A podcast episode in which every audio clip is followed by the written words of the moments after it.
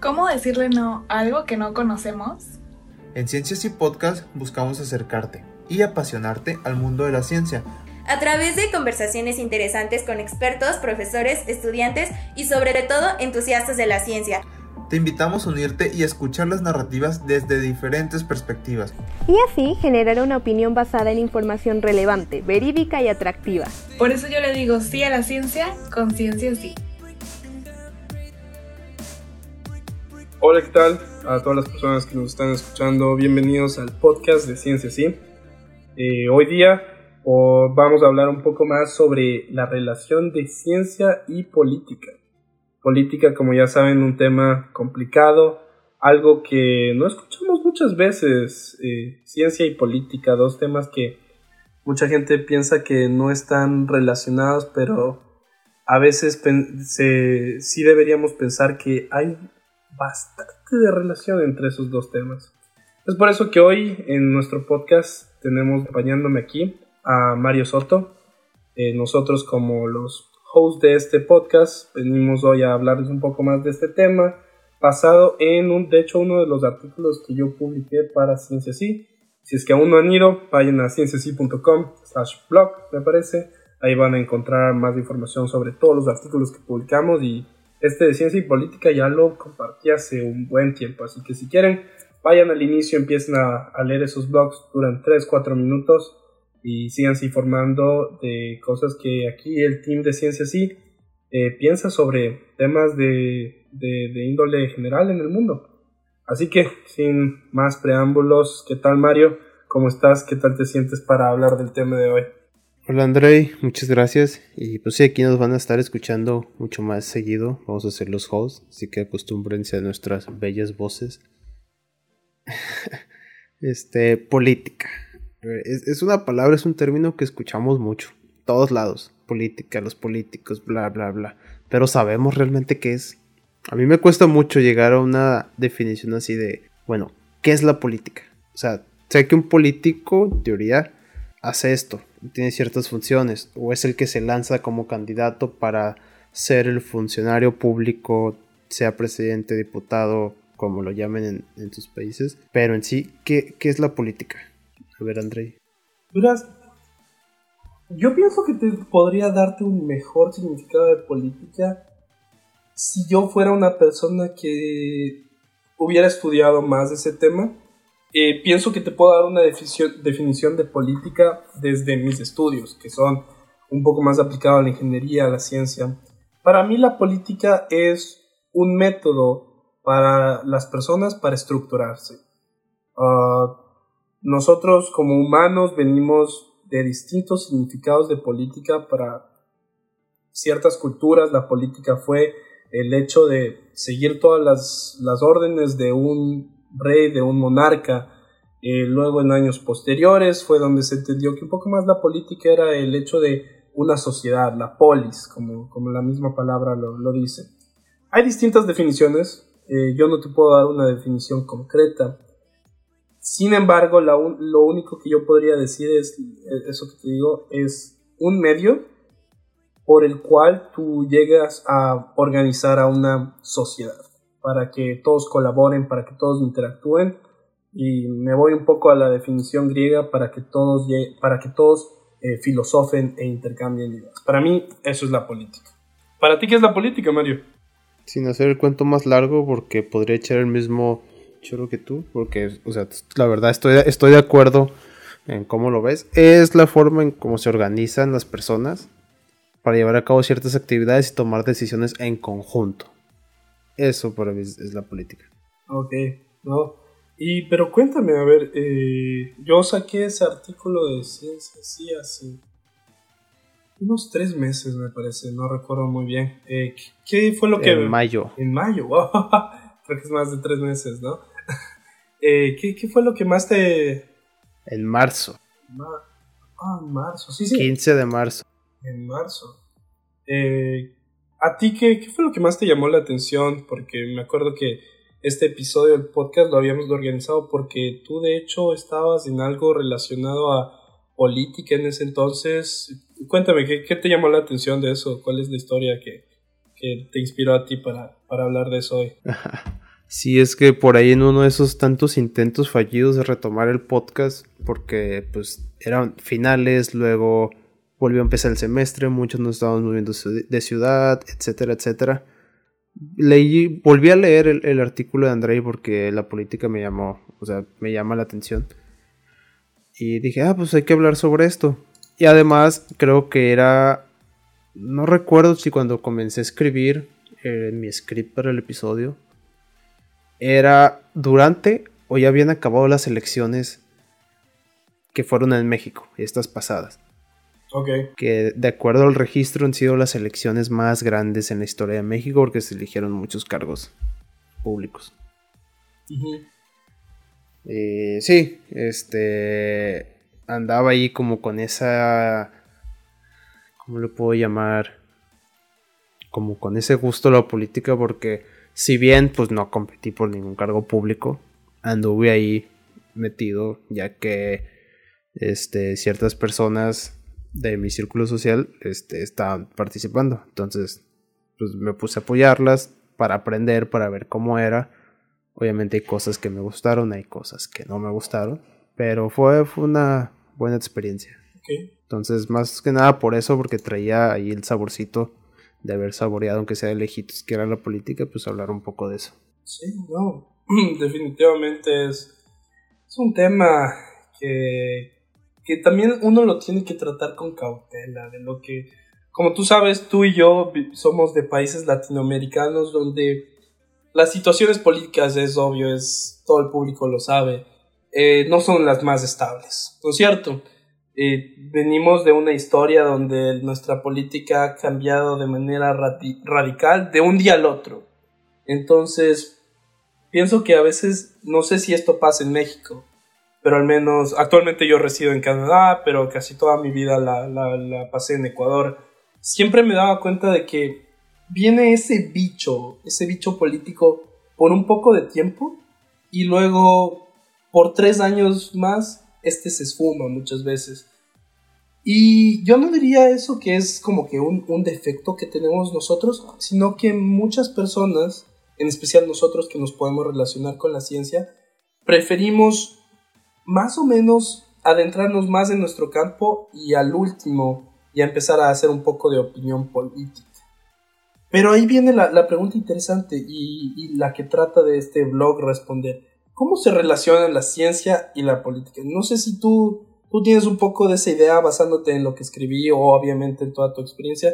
¿Tú qué piensas que es la relación entre estas dos áreas tan dispersas? Ay, es una pregunta muy difícil de examen. Este, no podría dar una respuesta así de dónde está la relación, o sea, dónde conectan ambas. Pero lo que sí sé es que como la política se trata de tomar decisiones para una sociedad, esas decisiones deben de estar fundamentadas en el conocimiento científico. Y creo, que lo mencionas ahí, lo dejas muy claro en el blog. Y es un pensamiento que yo he tenido también durante muchos años. Este, sin el consejo científico, un consejo fundamentado en el conocimiento científico, este, los actores políticos, los servidores públicos, no van a tomar las mejores decisiones. O sea, van a tomar decisiones. Puede que sean buenas para un grupo, puede que sean malas para otros grupos. Pero si esas decisiones no están basadas en el conocimiento científico, y más ahorita que vivimos en un mundo globalizado, voy a decir, donde el conocimiento se comparte, donde se tienen que llegar a acuerdos para que todo este ecosistema, que es nuestro planeta Tierra, pueda sobrevivir, porque ya está sobreviviendo. Este, y si no toman en cuenta eso, y no toman en cuenta los avances que hay, el conocimiento que hay, las tecnologías que hay, pues no van a tomar las mejores decisiones. Entonces, creo que sí, cualquier actor político debería estar asesorado por alguien de este lado científico. Y, y hay, hay, hay, claros ejemplos de eso. O sea, muchos países, vamos a decir, más desarrollados, es porque de verdad toman en cuenta el consejo científico, toman en cuenta el conocimiento científico para tomar sus decisiones. Exactamente. Ahí mi pregunta es, ¿tú qué piensas que influye más? La política sobre la ciencia o la ciencia sobre la política actualmente? Depende en qué parte del mundo estés pisando. Pero si venimos a hablar aquí de Latinoamérica, la política tiene más peso sobre la ciencia. Porque desgraciadamente los apoyos que hay para investigación en Latinoamérica son por intereses políticos o comerciales, más que por generar conocimiento o por tratar de resolver problemas reales de la sociedad. Sí, es un poco triste igual el, hecho de decir esto. Y yo me quedo un poco con unas palabras que, dije en el blog, de hecho lo voy a leer. Eh, basándome en un... Había leído hace muchísimo tiempo El político y el científico, una relación que hace Max Weber. Y en eso, en el, en el blog hablo de que, y me cito, Weber menciona que la política eh, significa participar en la distribución del poder, eh, que el Estado es una y que el Estado es una dominación con carácter institucional eh, en cambio, la ciencia es la que proporciona conocimiento sobre la técnica que sirve para dominar la vida. Y ahí es cuando vemos esa pequeña relación uh, entre, entre ciencia y política, donde la ciencia también ha, ayudado en la política para que la gente logre convencer. Eh, te doy un ejemplo que de hecho me enteré hace un mes, es el hecho de muchos congresistas en Estados Unidos vendiéndose al público porque quieren, ah, porque saben que mucha gente actualmente está utilizando, por ejemplo, blockchain, criptomonedas dentro de Estados Unidos, diciendo que quieren traer eso dentro de eh, su régimen como constitución, su régimen como los Estados Unidos de Norteamérica, eh, Estados Unidos de América, perdón. Eh, y de hecho mucha gente, muchos, muchos de estos actores políticos, a veces son asesorados o por científicos. Ahí vemos también un poco el cambio, porque todos estos países, como tú lo dijiste, todos estos países que son un poco más desarrollados, ah, que tienen obviamente un nivel de desarrollo tecnológico mayor a países en vías de desarrollo, a veces logran que la ciencia también actualmente influya en, en esas decisiones políticas y atraiga a cierto público. Por eso es que al menos eh, con, la respuesta que tú me diste sobre qué influye más, eh, y como lo dijiste, depende de cada parte del mundo, pero siento que nuestro futuro se va, se, ve bastante, bastante uh, impactado por las cosas que haya en el mundo científico. Eh, sería importante ahí también que nosotros logramos separar, perdón, logramos conocer un poco más ¿Cuáles son a veces los verdaderos intereses de, por ejemplo, eh, gobiernos dando ciertos valores, ciertos fondos para universidades? Uno nunca, uno nunca conoce, de hecho, cuáles son los intereses finales de un proyecto de investigación. Así que sería bastante importante para la comunidad científica, si es que alguna persona nos está escuchando, eh, y es parte de un proyecto grande que ha sido eh, financiado por alguna entidad gubernamental, qué clase de investigación se está haciendo y más que nada cuál es el fin de, de, muchos de estos inversionistas que, que, hacen estos grupos en estos grupos universitarios de, investigación. Me estoy yendo un poco a un lado del tema eh, porque igual ciencia política son dos cosas contrarias y solo quisiera ahorita que hablemos un poco más. ¿Tú cuál crees, al menos en México, que ha sido una de las cosas que tú ves, por ejemplo, una decisión política que, has visto en, algún anuncio gubernamental, que digas, wow, estas personas de verdad que necesitan un poco más de información actualizada, información científica. ¿Ha existido esto? ¿Lo has visto alguna vez? Ay, pues sin echar de cabeza al, al gobierno mexicano estas últimas meses con la situación de la pandemia. O sea, tienes la información ahí. Estás viendo lo que ocasiona este virus en un cuerpo humano. Ok. Estás viendo las consecuencias de infectarte. Estás viendo qué pasa si permites que se siga propagando. ¿Por qué? Porque no fuiste uno de los primeros países donde salió. O sea, llegó dos, tres meses después a tu país. Estás viendo qué está pasando. Tienes una idea de cómo resolverlo y aún así minimizas todo eso. para decir, ah, no pasa nada. O sea, fue, lo que pasó. Estaba toda la información ahí presente de lo que pues, esta pandemia del virus de SARS-CoV o el COVID o el coronavirus, como lleguen, este, como lo quieran llamar. Ya sabías, bueno, conocías más o menos cómo actuaba, cómo se podía combatir, cómo mitigar la propagación del virus y no lo haces por intereses este, políticos y económicos. Entonces ahí, ahí, es donde dices, o sea, de verdad falta... O sea, falta que se interesen realmente en la información científica para o sea, tener esa responsabilidad con sus ciudadanos. Con los ciudadanos y no nada más con ciertos grupos de interés. No, no, muy, muy, muy bien planteado lo que, lo que, lo que me dices. Y bueno, como, como te digo, eh, una de, de, las visiones que tengo es que los países que dentro de los siguientes, siguientes 50 años van a liderar la política global son aquellos que han dejado entrar dentro de sus puertas de, eh, para hacer decisiones generales en el gobierno.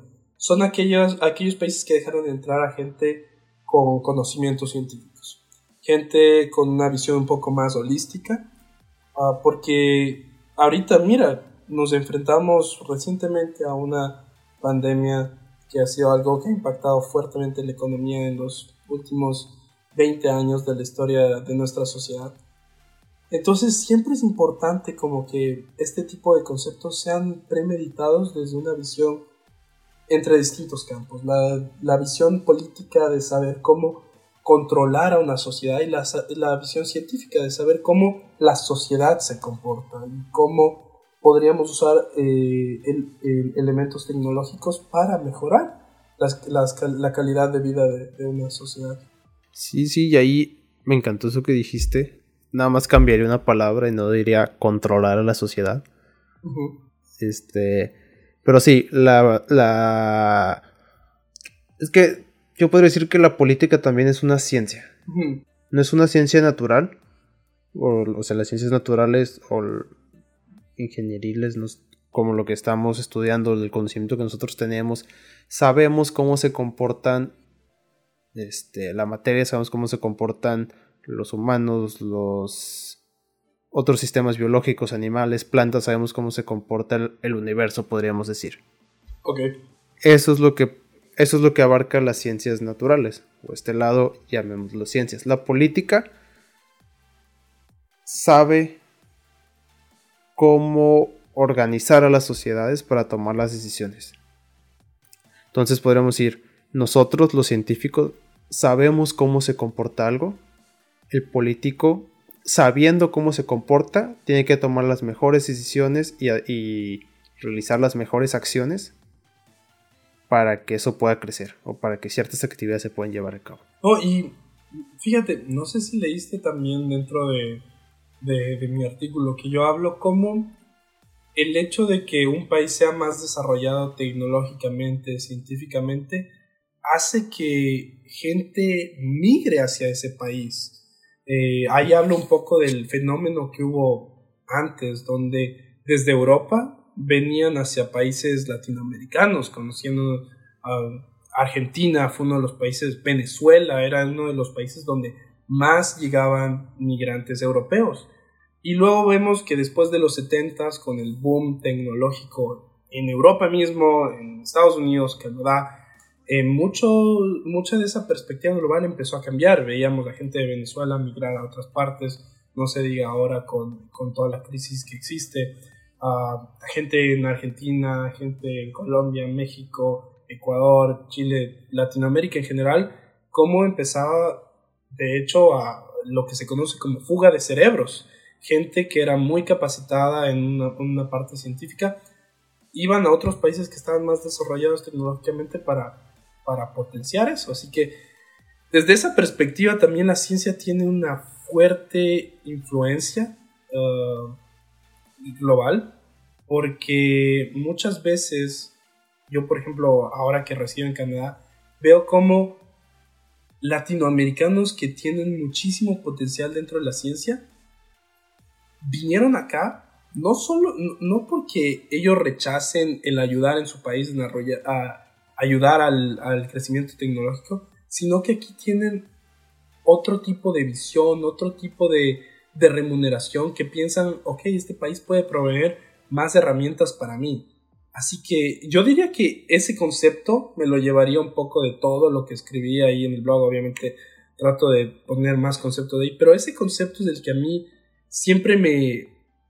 Es como ese grillo que te está hablando, que te dice, ¿por qué ha sido tan diferente la, la, perspectiva? ¿Por qué tanta gente ha tratado de salir de su país para brindar un, un, mejores inventos dentro de la ciencia en un país que no es el suyo? Y es Creo que eso, porque otros países llegan a ofrecer muchas más ventajas si es que uno entra dentro del mundo tecnológico.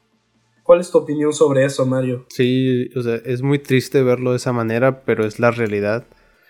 Y es que en Latinoamérica, la verdad, falta apoyo para todas esas personas que quieran dedicarse a algo científico o tecnológico, porque capacidad hay y muchísima para hacer desarrollos, para hacer investigaciones y pues hacer crecer eh, los países en cuanto a ciencia y tecnología, pero la verdad no hay apoyo, no hay inversiones en esas áreas si no son de interés para ciertos grupos.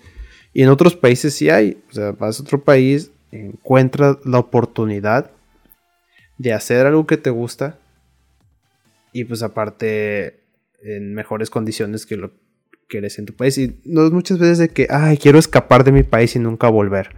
No, simplemente quiero, quiero hacer algo, o sea, quiero hacer esto, quiero investigar sobre esto, quiero desarrollar esa tecnología.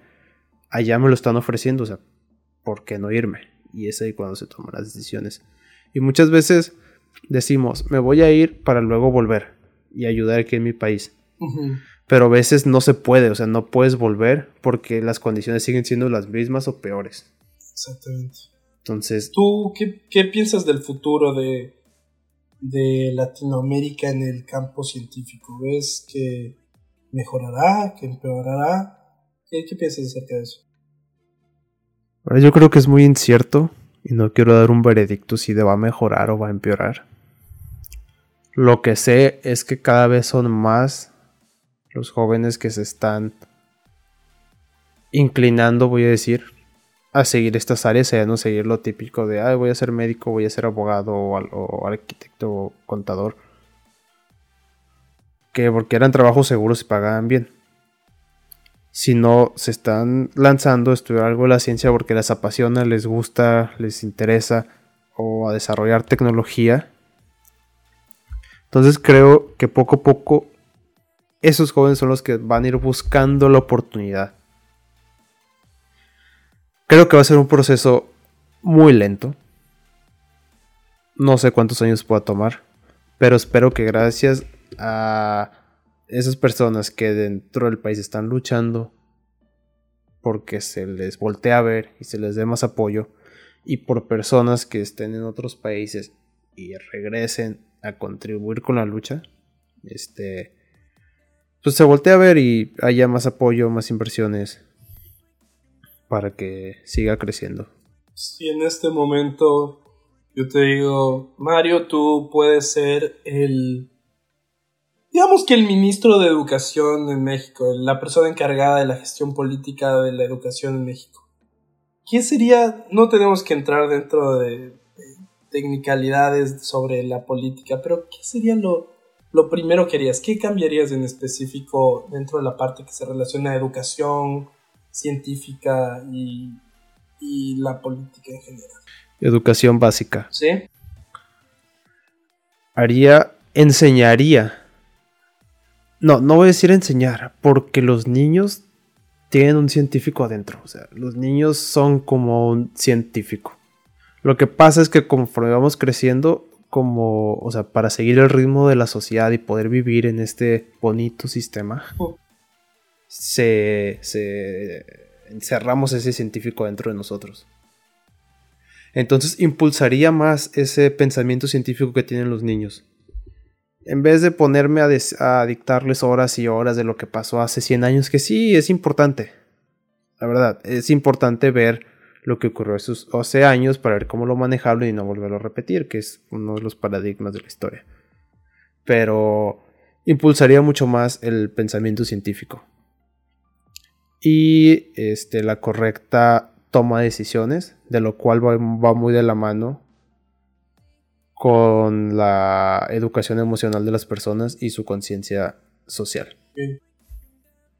Entonces, desde mi perspectiva, impulsando esas tres cosas, se podrían cambiar muchísimo en las próximas generaciones. Sí, no, y, no sé si te, si te diste cuenta cuando te hice esa pregunta, igual es un poco difícil como que organizar todas las ideas de lo que nosotros queremos, y ahí es cuando también nos damos cuenta de que tienen una gran labor las personas que hacen política.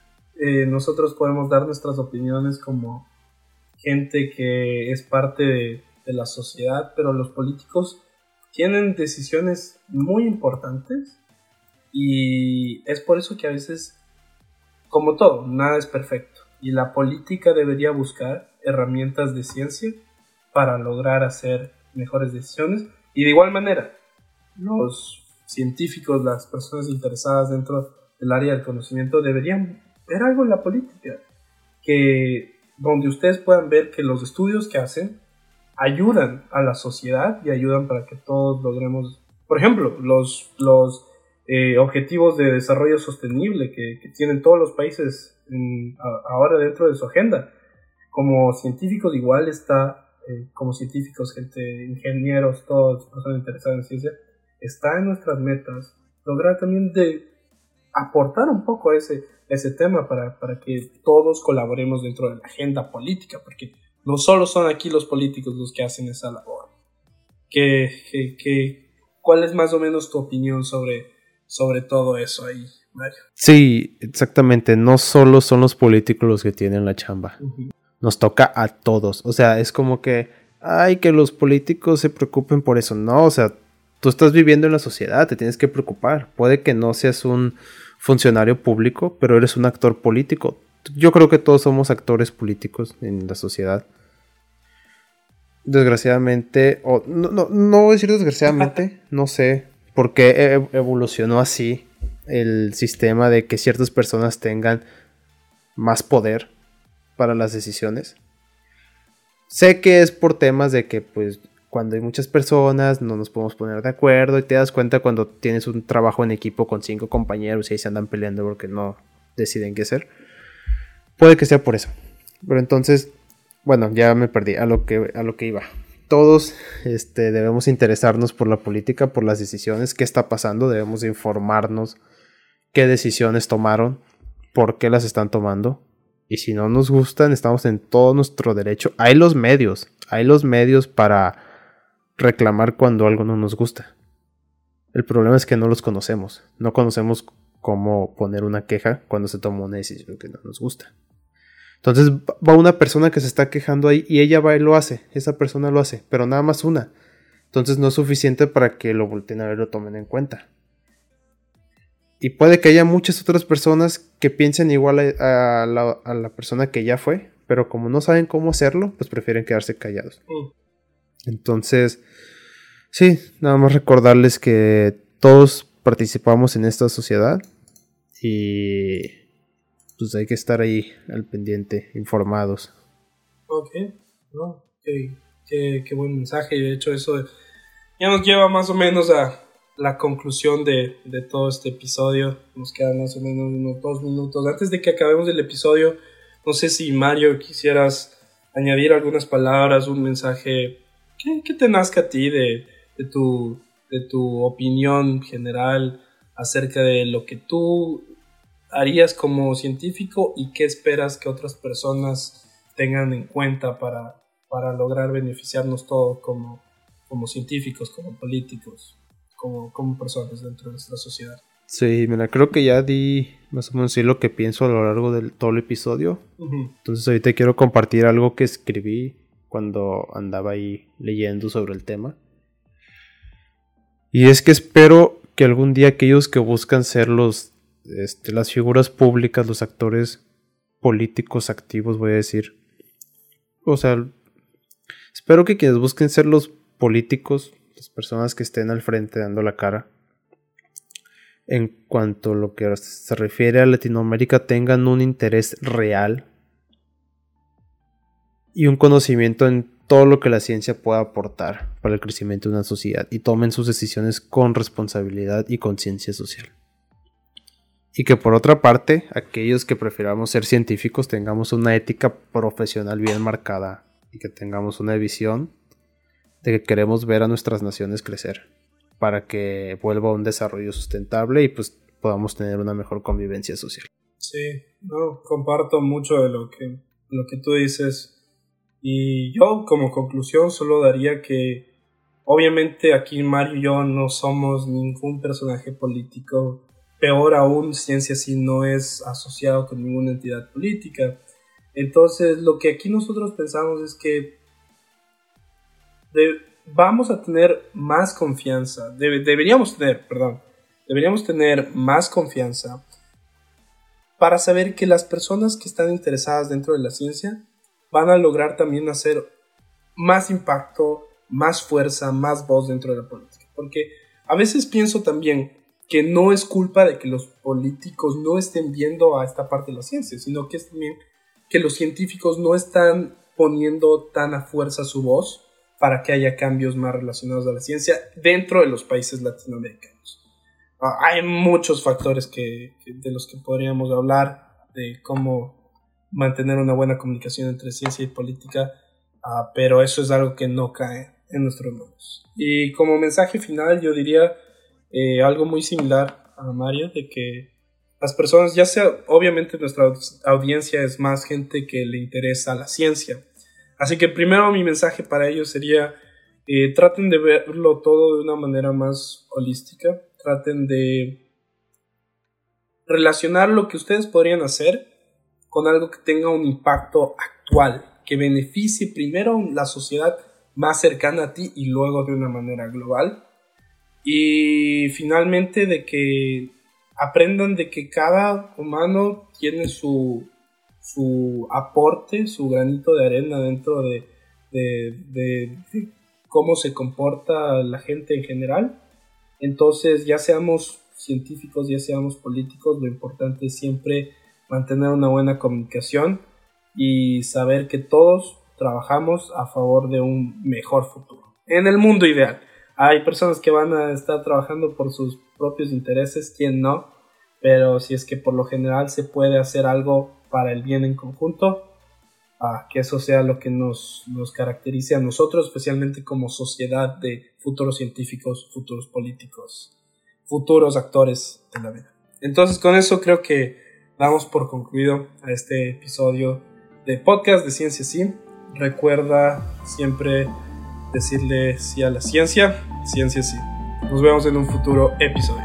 Adiós.